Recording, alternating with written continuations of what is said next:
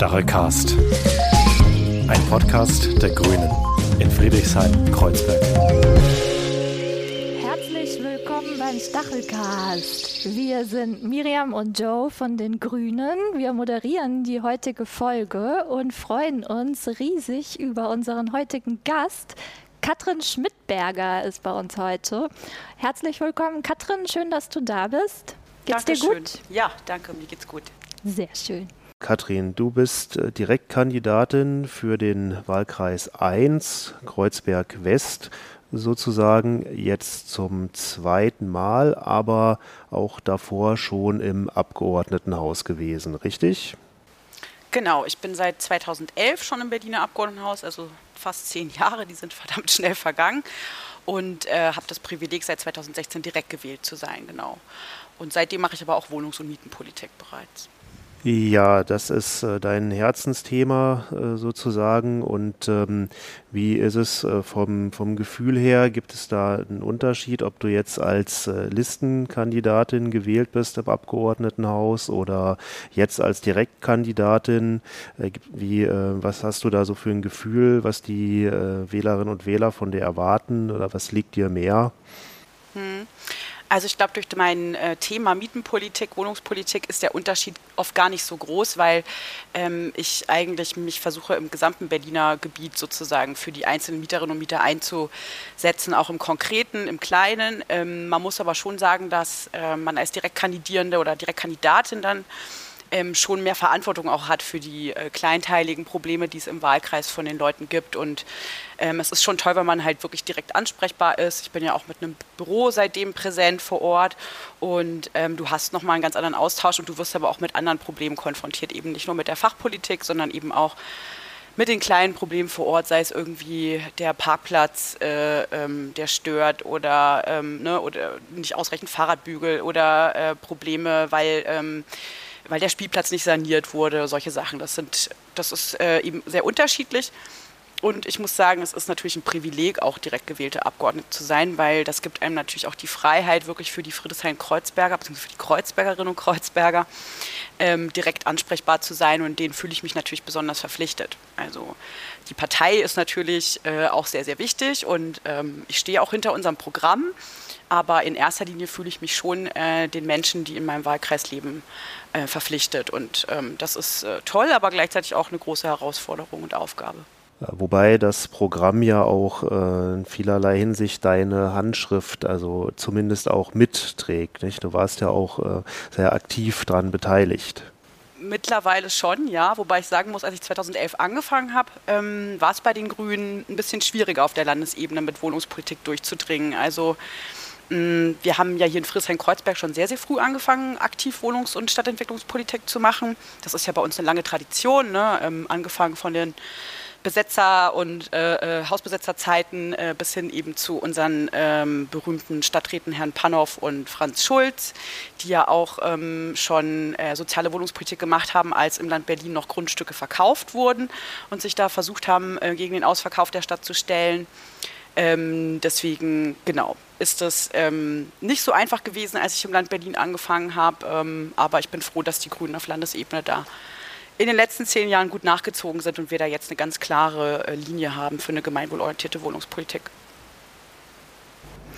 Mich würde noch interessieren, eigentlich bevor wir in die Mietenpolitik einsteigen, ob du uns noch so ein bisschen einen Rundumschlag geben könntest, wie du eigentlich zu den Grünen gekommen bist. Ich glaube, du bist ewig dabei. Was hat dich damals motiviert, einzusteigen? Haben sich deine Schwerpunkte im Laufe der Zeit verändert? Wenn ja, warum? Was motiviert dich heute im Gegensatz zu früher? Erzähl uns ein bisschen über dich. Ja, also ich bin äh, lustigerweise, als ich damals noch in Bayern gelebt habe, ähm, schon zu den Grünen gekommen und eigentlich aus einer anderen Motivation heraus. Also ich habe äh, bei Greenpeace angefangen, äh, Umweltpolitik zu machen, Klimapolitik zu machen, habe mich damals auch sehr stark mit dem Thema äh, Atomkraft und äh, welche äh, regenerativen Energiequellen brauchen wir und wie schaffen wir da auch den Umbau im Energiesektor mit beschäftigt, habe auch ähm, selber bei Anti-Castor-Transporten aktiv mitgemischt, aber eben auch äh, für den Schutz der Meere in, in, in Hamburg ähm, mehrere ähm, Workshops gemacht, um, um sozusagen ähm, ähm, für den Schutz der, der Meere einzustehen äh, in meiner Greenpeace-Gruppe damals in Nürnberg. Und ähm, dann wurde ich irgendwann mal von einem Grünen angesprochen, ob ich nicht Lust hätte, auch äh, in die Partei zu gehen. Mm, was ja sicherlich naheliegend ist, wenn man vorher bei Greenpeace aktiv ist. Ich habe halt damals war so mein meine Hauptmotivation, dass mir selber bewusst geworden ist, so als Jugendliche, dass ähm, es zwar toll ist, dass Greenpeace sozusagen gegen Gesetze demonstriert und Aktionen macht, aber eigentlich man ja eigentlich das, das Problem an der Wurzel packen kann oder muss, indem man eigentlich Gesetze ändert. Und ähm, deswegen bin ich dann äh, sozusagen darauf gekommen, ähm, dass ich in eine Partei eintreten möchte, weil, wie gesagt, Gesetze sind ja nicht in Stein gemeißelt, man kann sie, man kann Regeln verändern und das war mir eben dann wichtig. Und ähm, Genau, ich bin dann aber auch, äh, also ich bin schon seit, oh Gott, 20 Jahren jetzt bei den Grünen dabei. Ähm, man wird alt. Ähm, und habe da, glaube ich, auch ähm, Höhen und Tiefen mit den Grünen erlebt, sei es ähm, die Kriegseinsätze ähm, zu Afghanistan, Kosovo, die sehr, sehr hart waren und wo ich auch eine andere Meinung als die Partei hatte und auch diese rot-grünen Zeiten damals, wo wir ja schon mit Joschka Fischer ein paar Veränderungen hinbekommen haben, aber immer auch als Grüne uns bei vielen Punkten nicht durchgesetzt haben gegen die SPD. Das hat mich so geprägt. Genau, und äh, war dann auch äh, dementsprechend, ähm, als ich dann nach Berlin gezogen bin, auch sehr offen, was neue Themen betrifft und bin dann auch durch mein Studium relativ schnell drauf gestoßen, das war so Anfang der 2000er, dass wir hier in Berlin eben das Problem der steigenden Mieten haben, dass wir eben das Problem der wachsenden der entstehenden Wohnungsnot haben, dass es hier eine große Privatisierungspolitik in den letzten 20, 30 Jahren gab und eben sehr viele Leute aufgrund ihres geringen Einkommens immer mehr Probleme haben, die Mieten zu bezahlen. Das war dann so, da bin ich, wie gesagt, durch, durch die Uni erst drauf gestoßen und habe mich da so peu à peu eingearbeitet. Und das wurde dann meine neue Leidenschaft. Spannend. Das ist echt viel lange dabei gewesen, viel gesehen und dann ja jetzt auch wirklich lange in der Mietenpolitik schon unterwegs. Äh, mich würde diesbezüglich interessieren, jüngst der Mietendeckel, vielleicht kannst du es auch schon gar nicht mehr hören, ich weiß es nicht. Okay. Aber mich würde total interessieren, davon waren ja wirklich auch sehr viele BerlinerInnen betroffen. Kannst du dich erinnern, wo du warst, als du gehört hast, dass äh, das Gericht in Karlsruhe den Mietendeckel gekippt hat und was dir durch den Kopf gegangen ist? Also ich habe, es gab schon Gerüchte, das war an einem Mittwochmorgen, dem 15. April, den werde ich auch nie vergessen in meinem Leben. Äh, ehrlich gesagt saß ich da von meinem Laptop und ähm, Telefon und äh, äh, hatte mir eben, also wir hatten, wie soll ich sagen, ich war relativ geschockt, äh, weil das auch relativ schnell kam, aber ich habe ein, zwei Tage davon schon Gerüchte gehört, dass es gegebenenfalls so kommen könnte.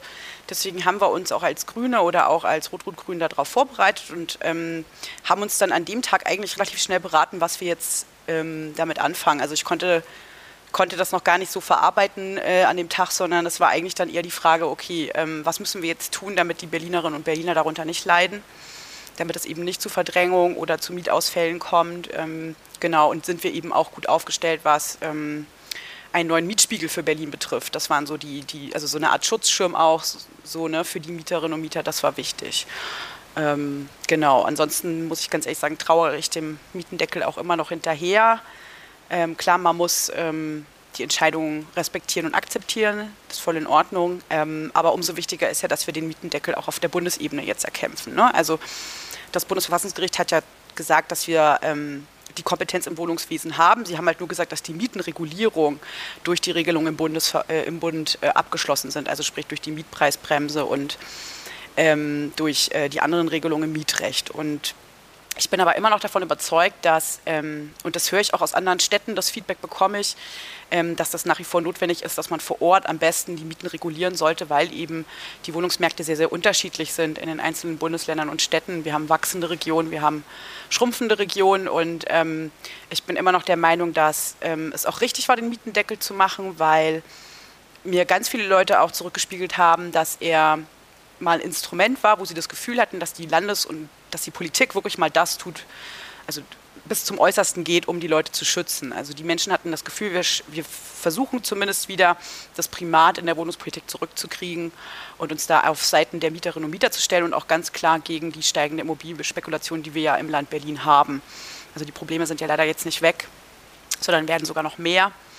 Äh, und von daher denke ich, ist äh, diese Wahl auch nicht nur entscheidend äh, über die Frage, ob wir die Klimakrise abgewendet bekommen, sondern auch, ob wir die, die Wohnungsnot, die Wohnungskrise in den Städten endlich in den Griff bekommen oder ob wir eben wie London und Paris den Weg gehen, dass unsere Kieze und Quartiere immer weiter ausverkauft werden und ähm, die Spaltung in Arm und Reich sozusagen sich immer weiter verfestigt.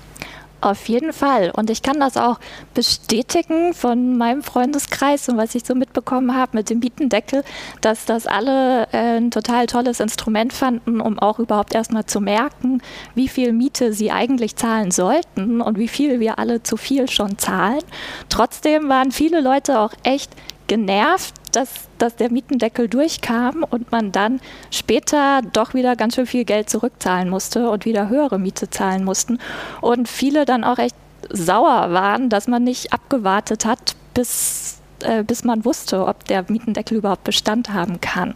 Aber du würdest sagen, es war trotzdem kein Fehler, ihn. Nein, also erstmal ähm, die Mieten überhaupt einzufrieren, fand ich absolut richtig, ähm, beziehungsweise ist auch immer noch notwendig, weil wir einfach schon seit 2011 im Grunde die Entwicklung haben, oder spätestens seit 2013, dass im Grunde die Mieten schneller und höher steigen als die Einkommen und der Anteil, den sozusagen die Berliner Haushalte ausgeben müssen, für die Miete immer mehr wird. Also wir haben auch ganz viele einkommensschwache Haushalte hier in der Stadt, die wirklich über 50 Prozent äh, ihrer Einnahmen, sage ich jetzt mal, oder ihre staatlichen Zuschüsse für die Miete ausgeben müssen. Genau. Und äh, das finde ich ist ähm, nichts, was akzeptabel ist. Also in den, in den 60er, 70er, 80er Jahren hieß es immer, eine soziale Miete ist, wenn du ungefähr ein Viertel deines Einkommens äh, für die Miete ausgeben musst. Und ich finde, das ist das, wo wir wieder hin müssen. Und ähm, also ich verstehe ähm, natürlich, dass äh, viele Leute traurig sind oder auch wütend sind, dass es den Deckel nicht mehr gibt. Also mir geht es da ganz genauso. Ähm, wir haben allerdings bei den Mietabsenkungen ja extra gewartet, neun Monate, also bis das in Kraft getreten ist. Ne? Also wir hatten ja erst den Deckel gemacht, im Sinne von, wir frieren die Mieten ein. Und erst neun Monate, nachdem das Gesetz dann in Kraft war, haben wir auch mit den Mietabsenkungen der überhöhten Mieten angefangen. Und ähm, das fand ich schon richtig, weil wir ehrlich gesagt damals eigentlich auch damit gerechnet hatten, dass das Bundesverfassungsgericht innerhalb dieser ersten neun Monate das auch schon entscheidet. Also eigentlich waren wir uns damals sicher, dass es da schon eine Entscheidung gibt. Deswegen ja, finde ich das auch schade, aber ähm, andererseits, ähm, man sieht ja an so bestimmten Unternehmen wie Akelius, ähm, die ähm, auch äh, ein großer Rentenfonds sind in Schweden, die ähm, extrem viel Leerstand auch produziert haben und extrem hohe Mieten, weil sie möbliert und, und überteuert saniert ähm, vermieten, oft zu 20, 25 Euro den Quadratmeter. Und wir haben gemerkt, dass in der Zeit zum Beispiel bei denen die äh, Leerstandsquote auch sehr, sehr runtergegangen ist. Also die haben dann schon versucht, auch ähm, die Wohnungen, die da lagen, sozusagen zum höheren Preis dann auch ähm, für den äh, Mietspiegel, für die Mietspiegelmiete auf den Markt zu kriegen. Und das ist natürlich schon auch eine positive Entwicklung. Genauso wie auch die Neuvertragsmieten ja anders als in allen anderen Städten in Deutschland im, im Jahr 2020 gesunken sind. Und gerade angesichts von Corona würde ich sagen und der Situation, dass viele Leute ja auch ähm, es wirklich wirtschaftlich schwer hatten oder auch noch teilweise haben, war der Deckel eigentlich genau zur richtigen Zeit da. Er hätte halt nur bleiben müssen. Äh, ja, das war dann das Ärgernis damit. Ähm, aber Stichwort Akelios, ähm, das ist ja auch eines von diesen äh, berühmt-berüchtigten Unternehmen hier äh, in Berlin, ähnlich wie Vonovia und Deutsche Wohnen. Da gab es ja jetzt viel Aufsehen um die geplante Fusion, ähm, die ja, ich glaube, so wie ich das mitbekommen habe, heute offiziell geplatzt ist. Viele freuen sich drüber. Andere hätten vielleicht eine Chance gesehen, mit welcher Begründung auch immer äh, in diesem Geschäft. Ähm, aber äh, da gab es ja eben dieses ähm, Vorhaben, dass das äh, Land Berlin 20.000 Wohnungen äh, von den Gesellschaften ähm, erwirbt, äh, ja, zu welchen Konditionen auch immer. Also das waren ja auch nicht gerade die Filetstücke, so wie ich das gehört habe. Aber äh, was muss jetzt aus deiner Sicht passieren, beziehungsweise wie soll es weitergehen? Gibt es Möglichkeiten, dass das Land Berlin diese 20.000 Wohnungen vielleicht trotzdem noch ähm, erwerben kann oder müsste man da gesetzlich ähm, noch was machen in der nächsten Legislatur? Also erstmal äh, will ich nochmal anbringen, ähm, warum börsennotierte Wohnungsunternehmen so schädlich sind für den äh, Wohnungsmarkt oder auch für die Berlinerinnen und Berliner an sich. Also wir haben ja mittlerweile sogar einen Anteil von 15 Prozent äh, den die äh, börsennotierten Wohnungsunternehmen besitzen, aller Wohnungen in Berlin. Das ist ein äh, Spitzenwert in ganz Deutschland, muss man sagen. Also in anderen Städten sind die oft weitaus nicht so aktiver, weil eben auch der Standort Berlin so günstig ist ähm, aus Renditesicht. Ähm, und ähm, das ist aber alles erst so seit 2008 bis 2010 entstanden. Ne? Also man sieht so in den letzten zehn Jahren kamen eben diese neuen Akteure auf den Markt. Und das Problem daran ist ja, dass sie äh, oft gar nicht die, ähm, also sie, sie, sie, sie handeln ja mit Wohnraum an der Börse was an sich jetzt noch nicht das Problem ist. Das Problem ist aber, dass es ja immer an der Börse um, um steigende Werte geht. Und steigende Werte oder Dividenden oder Renditen für die Aktionärinnen und Aktionäre bedeutet in der Realität eben steigende Mieten für die Leute. Und wir äh, beobachten ja schon lange hier und haben da auch äh, sowohl mit den Unternehmen selber als auch mit betroffenen Mieterinnen und Mietern versucht, Wege zu finden, es sind ja Unternehmen, die oft ihren Instandhaltungspflichten nicht nachkommen, äh, die intransparente Betriebskostenabrechnungen machen äh, oder ähm, manchmal auch Häuser aufkaufen und dann direkt versuchen, die Leute aus den Wohnungen rauszukriegen, um sie eben in, in Eigentumswohnungen umzuwandeln, die Wohnungen, weil du danach nämlich zum vierfachen Preis die Wohnung wieder auf den freien Markt schleudern kannst. Das sind so Punkte, wo ich sage, da ähm, ist es wichtig und klar, dass wir in den nächsten Jahren auch Maßnahmen treffen, die es diesen sogenannten Investoren besonders schwer machen. Das sage ich auch mit Absicht, weil es sind auch keine Investoren, sondern es geht ja eigentlich gar nicht darum, dass die Geld investieren. Ne? Also auch Vonovia und Deutsche Wohnen sagen immer, dass sie ganz viel investieren in Berlin, äh, aber letztendlich geht es ja darum, dass sie trotzdem Gewinne machen und Geld rausziehen aus der Stadt und da dementsprechend auch die, die, die Kaufkraft der Berlinerinnen ähm, senken. So, das war mir schon nochmal wichtig zu sagen. Und ähm, wir haben ja seit 2016 sind wir den Weg gegangen der Rekommunalisierung von Wohnungen. Also es ist durchaus an sich positiv, dass äh, ehemals privatisierte Wohnungen, vor allem unter Rot-Rot, jetzt wieder zurückgeholt werden ne, und die Leute abgesichert werden. Ich finde aber, ähm, man kann bei diesem Superdeal zwischen SPD und Vonovia Deutsche Wohnen einfach ganz klar sehen, dass die Motivation ja nicht die Rekommunalisierung an sich ist, sondern es ging ja eigentlich darum, dass man politisch kalk darauf kalkuliert hat, ähm, den Volksentscheid, der jetzt am 26. September kommen wird, ihn politisch abzuräumen und im Grunde zu sagen, Leute, seht her, wir, wir kriegen es ja auch so hin mit denen. Ähm, und ähm, ich, ich, bin auch immer noch der Meinung, ähm, dass es wichtig ist, dass wir diese 20.000 Wohnungen erwerben, aber eben nicht bedingungslos. Äh, übrigens haben Vonovia und Deutsche Wohnen heute auch erklärt, dass sie ähm, immer noch bereit sind, prinzipiell die Wohnungen zu verkaufen. Ich bin mal gespannt, ob sich dann bei den äh, Kaufkonditionen was verändert. Und ich kann die Kritik auch nur teilen. Also wir haben immer gesagt, ähm, das muss ein äh, Ankauf sein, der auch einen Mehrwert für die Stadt darstellt. Sprich, der Kaufpreis muss sich in muss sich da widerspiegeln. Es kann nicht sein, dass äh, Vonovia und Deutsche Wohnen teilweise jahrzehntelang nichts in die Bestände investieren und äh, auch teilweise wir Asbest, Schimmel und viele andere Probleme in den Beständen haben oder alte Heizungen, die seit Jahren jedes Jahr wochenlang ausfallen und das Land Berlin die jetzt teuer zurückkauft. Also eigentlich äh, finde ich, muss man dafür sorgen, dass äh, wir nicht mehr bezahlen, als damals bei der GSW-Privatisierung sozusagen das Land Berlin erhalten hat. Das waren ungefähr 64.000 Euro pro Wohnung. Ja, wir haben die damals wirklich zum Schnäppchenpreis äh, verhökert und ähm, ich finde, man muss jetzt dafür sorgen, dass das ein transparenter Ankauf wird. Also wir als Parlamentarierinnen und Parlamentarier sind überhaupt nicht eingebunden bisher. Ähm, das ist ja so formal, dass das auch der Senat ohne uns machen kann, weil Herr Kollatz ja schon erklärt hat, dass quasi drei landeseigene Wohnungsunternehmen den Kauf tätigen. Also sprich, es passiert nicht über den Landeshaushalt und deswegen sind wir quasi, müssen wir nicht beteiligt werden, sondern ähm, das macht dann er mit seinen drei Landeseigenen aus der Schatztruhe. Und äh, da habe ich schon auch die Befürchtung, ähm, dass wir da einfach einen schlechten Deal machen, weil eben die SPD so verzweifelt ist und äh, sich irgendwie über die Wahl retten möchte. Und das eben auf Kosten auch der Bestandsmieterin von, von HOVOG, ähm, DGVO und Berlinovo, das sind die drei. Also weil die Käufe müssen ja auch äh, refinanziert werden. Und wenn ich da höre, eben es sollen drei Milliarden mindestens ausgegeben werden, dann bezweifle ich, ob das wirklich ein gutes Geschäft fürs Land Berlin ist. Zumal ja, wie gesagt, wir auch den Volksentscheid haben. Und diese 20.000 Wohnungen, die da im Gespräch sind, sind ja auch im Paket der Vergesellschaftung mit drin. Und äh, von daher würde ich es für strategisch klüger halten, äh, wenn wir nach einem erfolgreichen Volksentscheid äh, über solche Dinge dann mit denen verhandeln. Ja? Oder gegebenenfalls noch besser als in ein Vergesellschaftungsgesetz gießen, wo ähm, meiner Meinung nach, aber auch das ist vor allem die herrschende Rechtsmeinung, wir auch zu einem äh, Kaufpreis kommen, der unterhalb des sogenannten Verkehrswerts ist, also unterhalb eines Marktwerts, wo sie sozusagen Gewinne machen könnten. Ja, das ist ja auch äh, eine spannende Geschichte, dieser Volksentscheid. Also ein, wieder mal ein Novum, wie, wie so vieles, was äh, in Berlin passiert.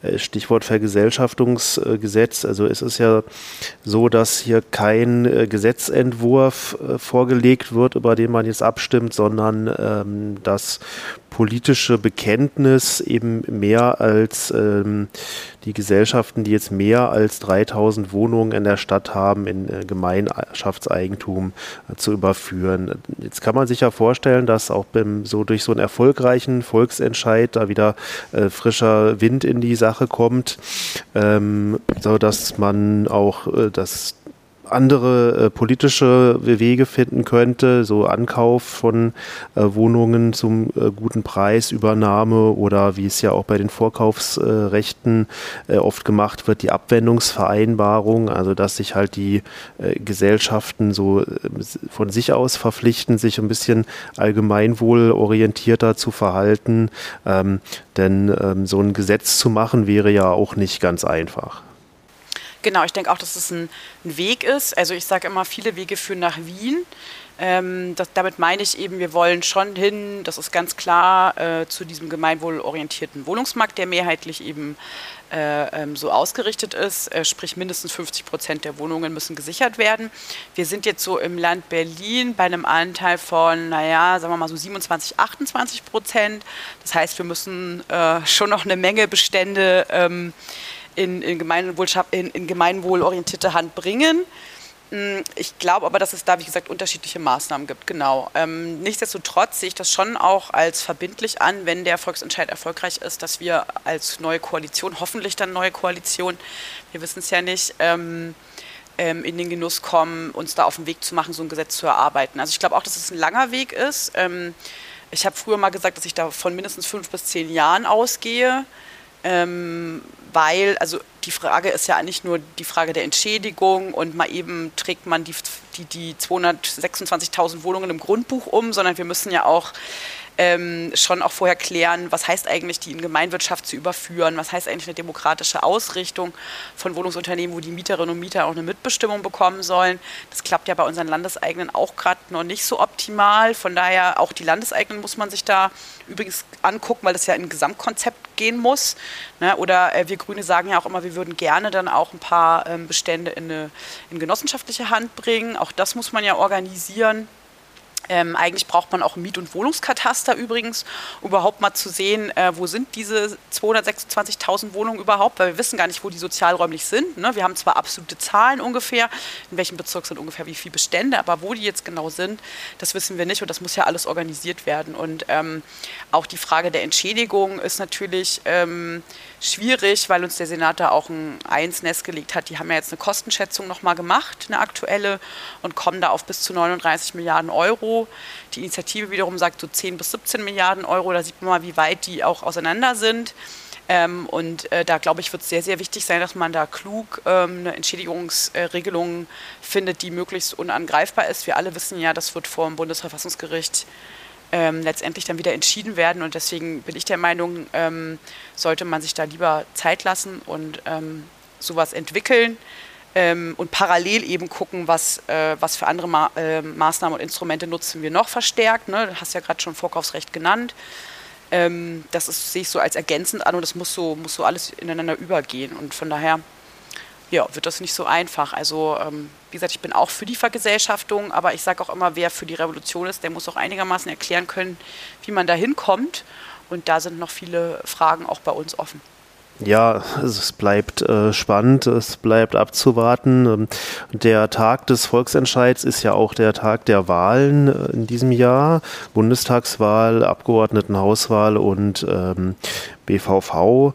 Ähm, es wird ein äh, spannender Wahlkampf und ähm, da hast du ja äh, bestimmt auch äh, eine Menge zu tun äh, mit deinem Wahlkreis. Also wie gestaltet sich ähm, denn so dein Alltag äh, mit den Leuten bei dir im Wahlkreis? Naja, also es ist ja, geht ja eigentlich schon seit, seit Mai los, beziehungsweise die ähm, Vorarbeiten gab es ja schon zum neuen Wahlprogramm im Frühjahr und äh, auch mal in der, innerhalb der Koalition mal Bilanz zu ziehen. Da bereitet man sich natürlich inhaltlich darauf vor. hm, was man so geschafft hat, was nicht. Oder welch, äh, es gibt auch übrigens noch ein paar Projekte, die ich eigentlich gerne vor der Wahl jetzt noch schaffen wollen würde, nach der Sommerpause. Mal gucken, ob da äh, der eine Koalitionspartner noch mitzieht. Ähm, aber was Wahlkampf betrifft, naja, also ich versuche meinen Wahlkampf möglichst offen zu machen. Äh, Im Sinne von, wir haben ja äh, dezentrale Kiez-Teams. Ne? Also jeder hat in seinem Wahlkreis ja so ein Kiez-Team von Aktiven und Mitgliedern, äh, wo ich sehr froh bin, dass wir da so viele Ehrenamtliche haben, die mitmachen, ähm, weil sonst wir alleine schaffen das auch nicht, auch wenn ich äh, natürlich gut und ganztags bezahlt bin. Mm, und ich sage immer, ich gehe dahin, wo es weh tut. Ähm, also ich mache weniger selber so Veranstaltungsformate, ähm, sondern ich äh, gehe, wie gesagt, gerade dahin, ähm, wo mal der Schuh drückt, sei es bestimmte Initiativen, mit denen ich mich getroffen habe oder treffe oder immer im dauerhaften Austausch bin.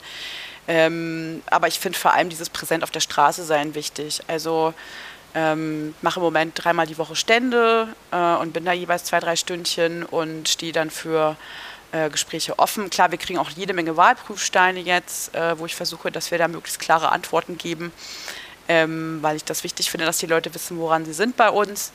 Ähm, ja, aber äh, ansonsten äh, denke ich, ähm, ja, wie gesagt, jede Stimme zählt und von daher ähm, finde ich Haustür- und Straßenwahlkampf besonders wichtig. Du hast gerade angedeutet, du hast noch ein paar Projekte, die du vor der Sommerpause gerne durchpushen möchtest. Kannst du uns ein bisschen erzählen, was das für Projekte sind? Und auch in der neuen Legislaturperiode, was wären so die ersten Projekte, die du gerne angehen würdest? Mhm. Ja, also wir haben ja ähm, das sogenannte äh, Zweckentfremdungsverbotsgesetz. Ich weiß, der Begriff, der äh, stößt immer auf Beliebtheit.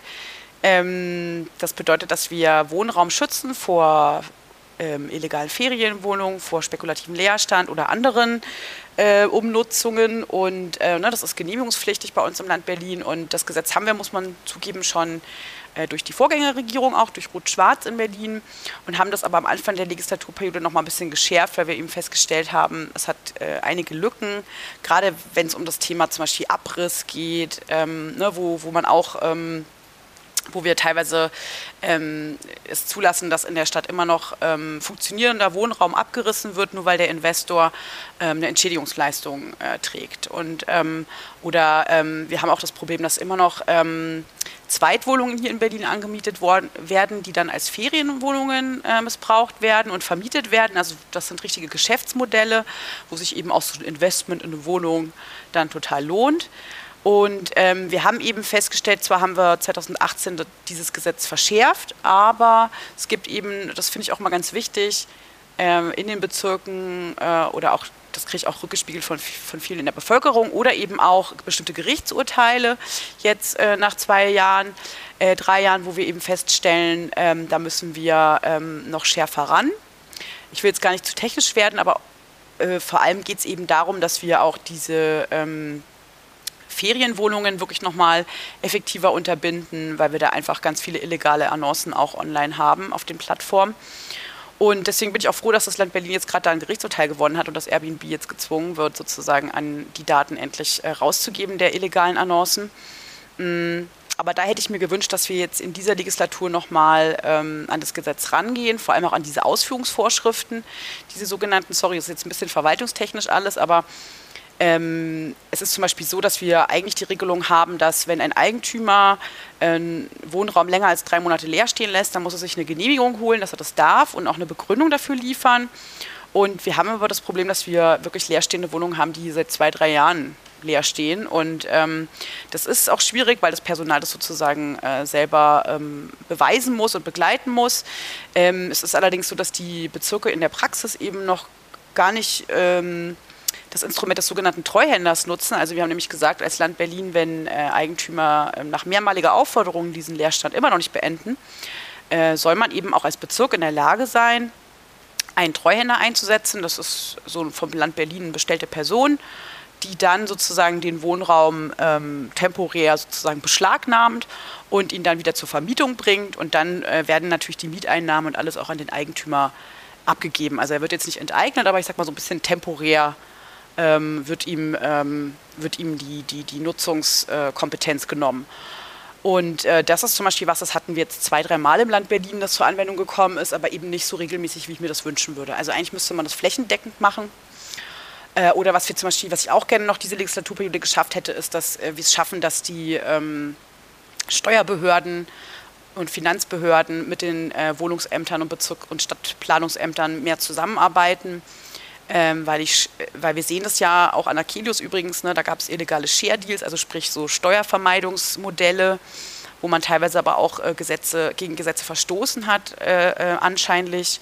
Und ähm, da würde ich mir eigentlich so eine Taskforce gegen Immobilienspekulation, hätte ich mir gewünscht, äh, waren wir dran und kriegen das aber leider in dieser Legislaturperiode nicht mehr hin. Also genau. Aber äh, ich habe noch die Hoffnung, dass wir vielleicht noch ein Gesetz hinbekommen, das ist auch schon fertig, äh, wo es darum geht, dass wir die sogenannten Mieterräte, Mieterbeiräte in, im Land Berlin stärken. Also das sind die Mietervertreterinnen äh, bei den landeseigenen Wohnungsbaugesellschaften. Wir haben ja ungefähr 330.000 landeseigene Wohnungen und da gibt es pro Quartier und pro, ähm, pro äh, landeseigenem Unternehmen sozusagen Mieterinnenvertretungen, die auch proaktiv bei Sanierung oder bei Neubau mitwirken können und äh, auch vor allem die, kon die kontrollieren und auch für Transparenz sorgen. Und da hoffe ich noch sehr, sehr stark drauf, dass wir das vielleicht in den zwei, drei Sitzungen, die wir noch haben, ähm, formal noch durchbekommen. Aber das hängt auch äh, sehr stark am Koalitionspartner. Okay.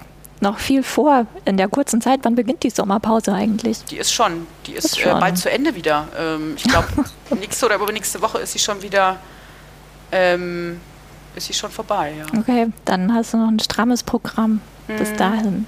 Und aber noch zur Frage, was so das Erste so. wäre, was du machen mhm. wirst in der neuen Legislaturperiode? Ähm, ja, ich glaube, als wichtigstes oder mit wichtigstes Instrument sehe ich eigentlich dieses Miet- und Wohnungskataster. Das klingt jetzt auch wieder sehr technisch oder manche sagen auch, es klingt ein bisschen wie eine Datenkrake, aber ich würde gerne alle Eigentümerinnen und Eigentümer verpflichten, hier die Informationen zu ihren Häusern uns mitzuteilen. Also ich will, will gerne mal eine, eine Datenbank, die sozusagen sozialräumlich zeigt, jedem Bezirk oder jeder Behörde, die es braucht, ähm, wo hier wem welche Häuser gehören, weil das wissen wir teilweise gar nicht. Also wir haben hier ganze Straßenzüge, wo einfach nicht klar ist, da ist, man muss zwar im Grundbuch immer einen wirtschaftlich Berechtigten eintragen, aber oft sind das irgendwelche Personen, die dann, wenn du mal recherchierst, landest du dann irgendwie bei einer anonymen Briefkastenfirma oder in Zossen äh, irgendeine Firma, die, die da eingetragen ist, aber wo es den Geschäftsführer gar nicht wirklich gibt, beziehungsweise der nicht wirklich erreichbar ist. Und ähm, wir wollen eben, dass ähm, hier die Eigentumsverhältnisse mal offengelegt werden. So, ähm, das ist wichtig. Äh, und dieses Miet- und Wohnungskataster soll auch, ähm, habe ich ja gerade schon gesagt, ne, es ist unheimlich schwer, Leerstand zu erfassen. Oder auch die Frage, welche Wohnungen sind schon von Miet- und Eigentumswohnungen umgewandelt oder nicht.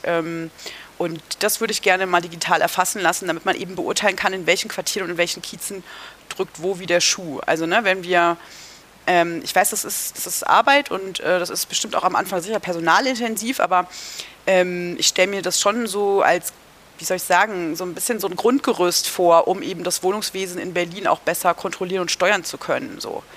Ne, weil wir haben zwar immer Zahlen, aber wir haben oft nicht die Informationen, in welchen Kiezen wo genau ist es eigentlich. Und genauso hoffe ich auch durch einen Mietkataster so ein bisschen den Mietspiegel vielleicht weiterzuentwickeln. Also wenn wir nämlich die Miethöhen von allen Wohnungen erfassen in Berlin, glaube ich, schaffen wir es, ähm, ähm, geringere Mietsteigerungen sozusagen zu erreichen, als wir es jetzt mit dem Mietspiegel haben, weil im Moment fließen in den Mietspiegel die Mieten ein, die sich in den letzten sechs Jahren erhöht haben.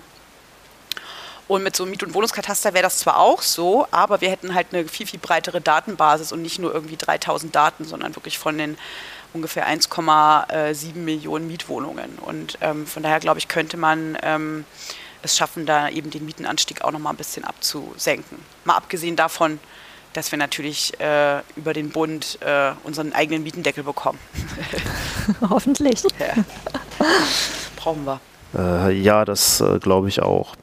Ähm, jetzt hattest du ja das Thema Ferienwohnungen ähm, kurz angesprochen gehabt und äh, das hat ja auch Auswirkungen auf äh, den Wohnungsmarkt und ähm, Bauen und äh, Mietenpolitik. Aber ähm, da gibt es ja noch ganz andere Probleme, die damit äh, zusammenhängen. Also jetzt die, zum Beispiel die typische Airbnb-Wohnung, äh, wenn jetzt Leute zum Beispiel im selben Haus wohnen äh, wie so eine Airbnb-Wohnung, da gibt es dann natürlich Beschwerden über ähm, Lärm und Schmutz nachts oder äh, die An- und Abreise der äh, Gäste. Gerade hier in, in Kreuzberg bekommt man das ja ganz häufig mit. Ähm, Das äh, Thema Tourismus hat also noch ganz eigene Implikationen äh, auf die Stadtgesellschaft. Jetzt ist das Ganze ja durch Corona ein bisschen eingebrochen. Ähm, so der Flughafen Tegel, als er so in seinen letzten Zügen lag, hatte wohl noch eine Kapazität von 10 Prozent gegenüber den normalen ähm, Zeiten. Hm. Aber ich habe das Gefühl, dass es jetzt so langsam äh, wieder so ein bisschen zurückkommt. Ähm, die Touristinnen und Touristen wieder in die Stadt kommen. Ähm, ähm, was ähm, meinst du, müsste, wie könnte man diesen, diesen Restart ähm, nutzen, um ähm, zukünftig ein äh, stadtgesellschaftsverträgliches Tourismuskonzept durchzusetzen? Naja, eigentlich haben wir ja 2018 oder nicht wir, sagen wir mal die Senatsverwaltung für Wirtschaft, eigentlich ein neues Tourismuskonzept ähm, verabschiedet. Ich muss aber ganz ehrlich sagen, äh, ich bin auch sehr, sehr unzufrieden, was die Umsetzung betrifft. Ähm, da hat man sich nämlich dann verständigt, dass man weg will zu diesem höher, schneller, weiter, sage ich immer. Ne? Früher war das so, dass quasi jede halbe Jahre äh, wurden dann immer die neuen Tourismuszahlen veröffentlicht und dann war immer nur wichtig, dass es sozusagen eine Steigerung gibt der Übernachtungszahlen. Ne? Wir haben ja ungefähr 30 Millionen Übernachtungen in Berlin jedes Jahr vor Corona gehabt. Und ähm, ja, die FDP fordert ja schon lange, dass wir irgendwie mehr Touristen als London und Paris brauchen. Äh, ganz schlimm, wir würden da irgendwie zu hinterwegfallen. Aber ähm, wenn man das Problem, glaube ich, ähm, was eben besteht, ist, dass sich der Tourismus auch schon lange eben vor allem auf die innerstädtischen Gebiete äh, konzentriert. Ne, der ist ja jetzt nicht irgendwie breit verteilt über die ganze Stadt, sondern wir reden halt äh, ja, nicht mal über den inneren S-Bahn-Ring, sogar noch ein bisschen kleiner, würde ich sagen, äh, das Gebiet. Und äh, wir haben halt damals schon in bestimmten Studien erfahren, dass ungefähr 40 Prozent der Leute in Kreuzberg sich halt auch gestört fühlen von diesem Tourismus. Also ich meine, wir alle sind ja Touristinnen irgendwann irgendwo. Ähm, und ich glaube, den will auch keiner hier abstellen. Genau, aber es geht darum, dass man ähm, schon an, bestimmte Angebote eben nicht mehr macht. Zum Beispiel, ich sag mal, die Bierbikes und diese Massenveranstaltungen und dieses billig nach Berlin fliegen. Also da hätte ich mir auch übrigens von den Grünen in der Regierungsbeteiligung auch mehr Mut gewünscht, wenn es um die Frage geht, äh, wie wir gegen die Billigflieger hier vorgehen. Ähm, ne, die Leute wollen hier Party machen und so weiter und ich gönn's den Leuten auch, aber ähm, ich glaube, ähm, wenn man eben eine andere Tourismuspolitik will, dann muss man vor allem bei der Anreise anfangen. Ähm, da hätte man auch sicher mit der Bahn ähm, mehr tun können, um das attraktiver zu machen, das Anreisen mit der Bahn. Und von daher glaube ich, wäre es schon gut, dass wir Corona so ein bisschen als äh, Neuanfang ähm, versuchen. Es ist auch so übrigens, dass erst seit dieser Legislaturperiode die Bezirke überhaupt ein ähm, bisschen Geld bekommen. Ähm, ne, also das Problem, was wir ja haben, ist einfach die Infrastruktur ne, und über die Übernutzung auch von vielen, sei es den öffentlichen Grünflächen oder überhaupt dem öffentlichen Raum oder auch zum Beispiel die Monostrukturen, die sich im Gewerbebereich herausstellen. Ne, also dass wir eben in manchen Kiezen extrem äh, hohe ähm, Gewerbemieten haben, eben mit der Absicht, weil der Eigentümer eigentlich möchte, dass da lieber eine Schnitzelbude oder äh, irgendein Restaurant eröffnet und äh, der Buchladen, ähm, der eben nur maximal 15 Euro den Quadratmeter zahlen kann, der stört da eben. Und das sind so Punkte, ähm, die sind ein bisschen schwierig anzugehen, aber ich glaube, das Wichtigste wäre erstmal, dass man den Bezirken ausreichend Mittel zur Verfügung stellt. Ähm, die Bezirke bekommen im Moment für das Thema Tourismus gerade mal 100.000 Euro im Jahr, so, um sozusagen mit den, mit den Anforderungen, zu, äh, mit den Herausforderungen zurechtzukommen. Und es gibt sicherlich Bezirke wie Marzahn-Hellersdorf, die mit 100.000 Euro einigermaßen hinkommen. Äh, in Kreuzberg und Mitte oder Neukölln, glaube ich, ist das durchaus anders, genau. Man muss aber auch ganz ehrlich sagen, das will ich an der Stelle nochmal betonen, dass ähm, es nicht nur Touristinnen und Touristen oft aus anderen ähm, Städten oder Ländern sind, sondern wir haben auch innerhalb Berlins einen Tourismus. Also ne, wir haben auch Jugendliche, die hier von Bezirk zu Bezirk sich saufen oder feiern. So, was ich jetzt auch nicht nur schlimm finde, aber ähm, das muss man, glaube ich, schon auch äh, in der Realität einfach sehen, dass man ähm, bestimmte Sachen auch nicht komplett wegkriegt. Und ich glaube, die Jugend ist im Moment, naja, es führt jetzt zu weit. Aber äh, mir wäre wichtig, dass wir ich glaube, wenn es weniger Nutzungskonflikte gibt im öffentlichen Raum, dann steigt auch die Akzeptanz. Ähm, es ist übrigens, und ja, Tourismus ist auch ein wichtiger Wirtschaftsfaktor für Berlin, wobei der meiner Meinung nach auch ein bisschen überschätzt wird.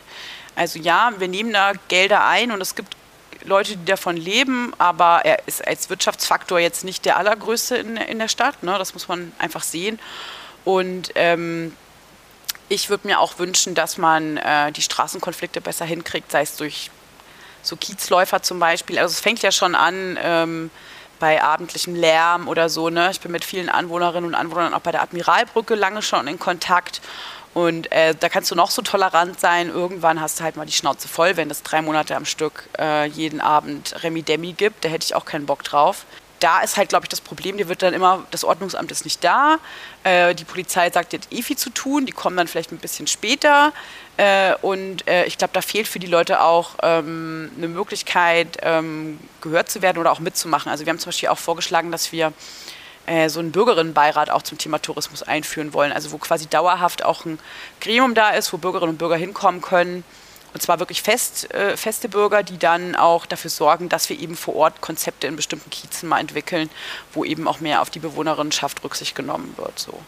Aber ich sage ganz ehrlich, ohne ähm, ein Verschieben von Geldern äh, hin zu den Bezirken, äh, gerade eben was Grün- und Freiflächen betrifft, das wird nicht gehen. So, dann ähm, müssen wir auf jeden Fall es auch schaffen, dass wir endlich ein, das hatten wir ja auch im Koalitionsvertrag eigentlich stehen, dass es so eine Art äh, Hotelentwicklungsplan gibt. Also wir haben in der Stadt noch über 70 Hotelstandorte, die gerade geplant oder gebaut werden. Und das, obwohl eigentlich ähm, ja, man sagt, dass wir relativ ausreichend jetzt erstmal äh, Hotelinfrastruktur haben.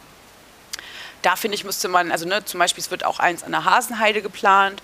Da fände ich es äh, wichtig. Da habe ich auch schon äh, mit unserem Baustadtrat Florian Schmidt, der wiederum mit dem Eigentümer auch schon geredet hat und auch mit Anwohnern gesprochen, dass äh, in, so einem, in so einem Wohngebiet sozusagen, also was eigentlich formal ein Mischgebiet ist, aber in so einem Wohngebiet soll eigentlich kein, sollte eigentlich kein Hotelstandort hin. Und da wäre es eigentlich wichtig, dass äh, der Bezirk oder das Land Berlin auch mit solchen Eigentümern verhandeln, damit man eben entweder auf andere Standorte ausweicht, ein bisschen weiter draußen in der Stadt, oder es eben ganz sein lässt und dort vielleicht was anderes anbietet, weil es ja nicht so ist, dass man nicht zum Beispiel auch Gewerberäume bräuchte im Bezirk. So, ne?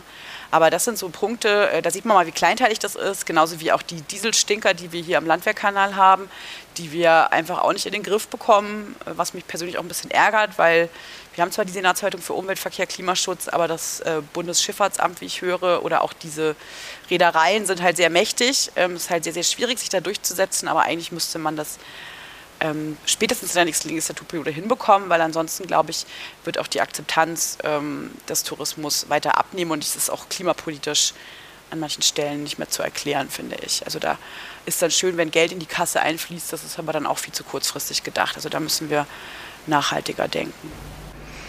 Ich würde noch mal zu deinem Wahlkreis zurückkommen. Und zwar, wir haben jetzt sehr viel über Mietenpolitik und Tourismus ein bisschen gesprochen. Mich würde interessieren, wenn du Wahlkampf in deinem, in deinem Wahlkreis machst, was sind die Themen, die die Leute dort vor Ort beschäftigen? Ist das vorrangig Mieten und Tourismus oder was begegnet dir da sonst noch und wie gehst du damit um? Also es ist schon größtenteils das Thema Wohnen und Mieten oder auch ähm, äh, die Stadtentwicklung. Also das zum Beispiel jetzt gerade in meinem Wahlkreis am Rand zwar, aber am Gleisdreieckpark wird jetzt die sogenannte urbane Mitte geplant. Das sind so äh, fünf riesengroße Gewerbestandorte mit Hotel und Turm und hast nicht gesehen. Ähm, das sind Pla Planungen übrigens, die aus, aus dem Jahr 2005 stammen. Ähm, das sind so Punkte, wo, ne, wo du merkst, jetzt äh, wird das Projekt konkreter und jetzt melden sich immer mehr Leute und wollen das ähm, wollen das nicht haben, was ich auch sehr gut nachvollziehen kann, was die Grüne eigentlich auch nicht begrüßen können.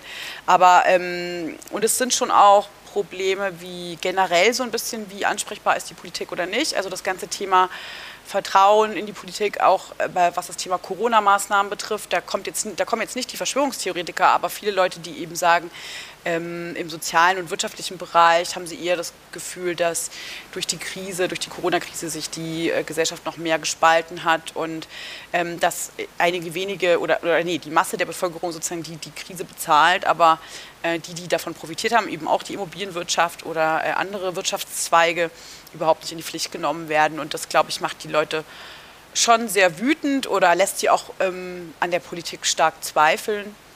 Ähm, ja, das Thema Klima und Umwelt kommt auch sehr viel, genauso wie die Verkehrswende. Also bei der Verkehrswende ist es auch immer sehr polarisiert, die Debatte, weil es kommen eigentlich nur entweder Leute an den Stand, die sagen, es geht alles viel zu langsam und äh, ich habe zu wenig Radwege und zu wenig irgendwie hat sich hier verändert äh, und die anderen, die ähm, auch teilweise emotional wütend an den Stand kommen und sagen, boah, ihr wollt mir mein Auto verbieten, das geht gar nicht klar. Also es ist... Ähm, das ist mir aufgefallen, äh, die Verkehrswende ähm, da ist, ist man nur dafür oder dagegen anscheinend. Also es ist, und deswegen glaube ich, haben wir da auch eine ganz gute Position, weil wir ja auch versuchen, äh, das peu à peu umzubauen. Klar, uns geht es auch nicht schnell genug, aber wir machen das ja nicht, um irgendwelche Autofahrer zu, zu stressen, sondern ich versuche dann immer zu erklären, dass es ja eben darum geht, dass alle Verkehrsteilnehmerinnen und Teilnehmer berücksichtigt werden und dass vor allem eben auch äh, der öffentliche Raum einfach zu viel fürs Auto da war und er auch eine Menge dem Staat kostet und man eben jetzt eine Neuaufteilung braucht, eine Fähre, genauso wie man sich um die Fußgängerinnen und Fußgänger mehr kümmern muss. Also da fällt mir auch auf, es gibt auch viele ältere Leute, die oft an den Stand kommen und auch ein bisschen das Gefühl haben, dass sie oft in unserem Bezirk zu wenig Gehör finden oder dass der Bezirk oft auch gar nicht für ältere Leute plant oder so. Ne? Das, das ist mir auch schon aufgefallen, die eben auch sehr einsam geworden sind mit Corona und so. Wo ich auch das Gefühl habe, man, ähm, man erfüllt ein bisschen eine Sozialfunktion, indem man da auch ist und sich länger mit den Leuten unterhält. Und es ist ja auch immer spannend, äh, da äh, Lebensgeschichten von vielen Menschen zu, zu hören. Ja, auf jeden Fall. Vielleicht, das ist für unsere Zuhörerinnen bestimmt interessant, wer im Wahlkreis 1 wohnt. Wann hast du bestimmte Tage, wo du dort bist, wann man dich da treffen kann? Wo kommt man da hin und wo trifft man dich? Also ich habe ja ein Wahlkreisbüro, das eigentlich auch in der Regel von Montag bis Donnerstag geöffnet ist, äh, von 11 bis nicht immer 19 Uhr, aber wenn man da vorab mal anruft, dann äh, ist immer jemand da. Ich selber bin da auch ganz oft. Ich ähm, mache meistens Stand, also ehrlich gesagt immer, wenn ich Zeit habe, so in letzter Zeit. Also es ist schwierig zu sagen, dass es da feste Zeiten gibt, weil mal sitzt du halt auf dem Podium oder mal... Ähm, ähm, muss ich wieder ins Abgeordnetenhaus oder habe eine Sitzung, aber ich versuche schon, ähm, immer da zu sein. Also wenn sich Leute melden, dann kriegen sie auch immer Termine. Ich habe auch während der Corona-Zeit äh, weiterhin Bürgerinnen-Sprechstunden gemacht, äh, wenn auch teilweise digital oder eben draußen. Ähm, aber äh, auch da sage ich, ich mache es eher bedarfsgerecht ähm, und der Kalender ist halt so voll, da kannst du dir nicht immer feste Blöcke einplanen. Ja. Das geht leider oft nicht. Okay, also wenn man mit dir sprechen will, dann schreibt man am besten eine E-Mail und macht was aus. Genau, oder ruft im Wahlkreisbüro an. an und hinterlässt eine Nachricht und dann wird man auch zurückgerufen. Okay. Sehr schön. Logisch, unser Job. Klar. ja, äh, das stimmt. Aber du machst den Job ja nach wie vor gerne. Total. Also äh, es ist, es ist äh, ich kann nicht mit und kann nicht ohne Politik, sage ich immer so. Klar, man hat da schon so Zeiten, äh, wo es dann eben, gerade in der Zeit Mietendeckel, wo es dann frustrierend ist und wo man eben, wo einem bewusst wird, man hat eineinhalb Jahre quasi für nichts gearbeitet. Andererseits äh, muss ich sagen, ich finde, es gibt einfach nichts Schöneres, als einen Job zu machen, der auch ähm, Sinn macht, der der Bevölkerung oder der Gesellschaft im besten Fall auch was bringt. Und ähm, da wird es auch nie langweilig. Also, und wir sind, wie gesagt, auch sehr privilegiert äh, in unseren Freiheiten als Abgeordnete. Das weiß ich jeden Tag zu schätzen. Ja, ich würde sagen, äh, wir drücken dir natürlich ganz fest äh, alle Daumen für die nächste Kandidatur. Ähm, der Wahlkampf bleibt spannend und äh, ja, wir tun unser Bestes, dass das für zu einer aus unserer Sicht guten Abschluss führt. Gutes Durchhalten bis zu den Wahlen. Das wird jetzt schneller Aber gehen, als wir denken, glaube ich. Wir haben ja, wahrscheinlich. Aber wir gehen von einem positiven Ergebnis aus. Auf jeden Fall arbeiten wir jeden Tag dran. Ja, genau. das tun wir. Vielen Dank. Ja, ich äh, würde sagen, danke fürs Gespräch. Danke, dass du hier warst und äh, alles Gute. Hat Spaß gemacht.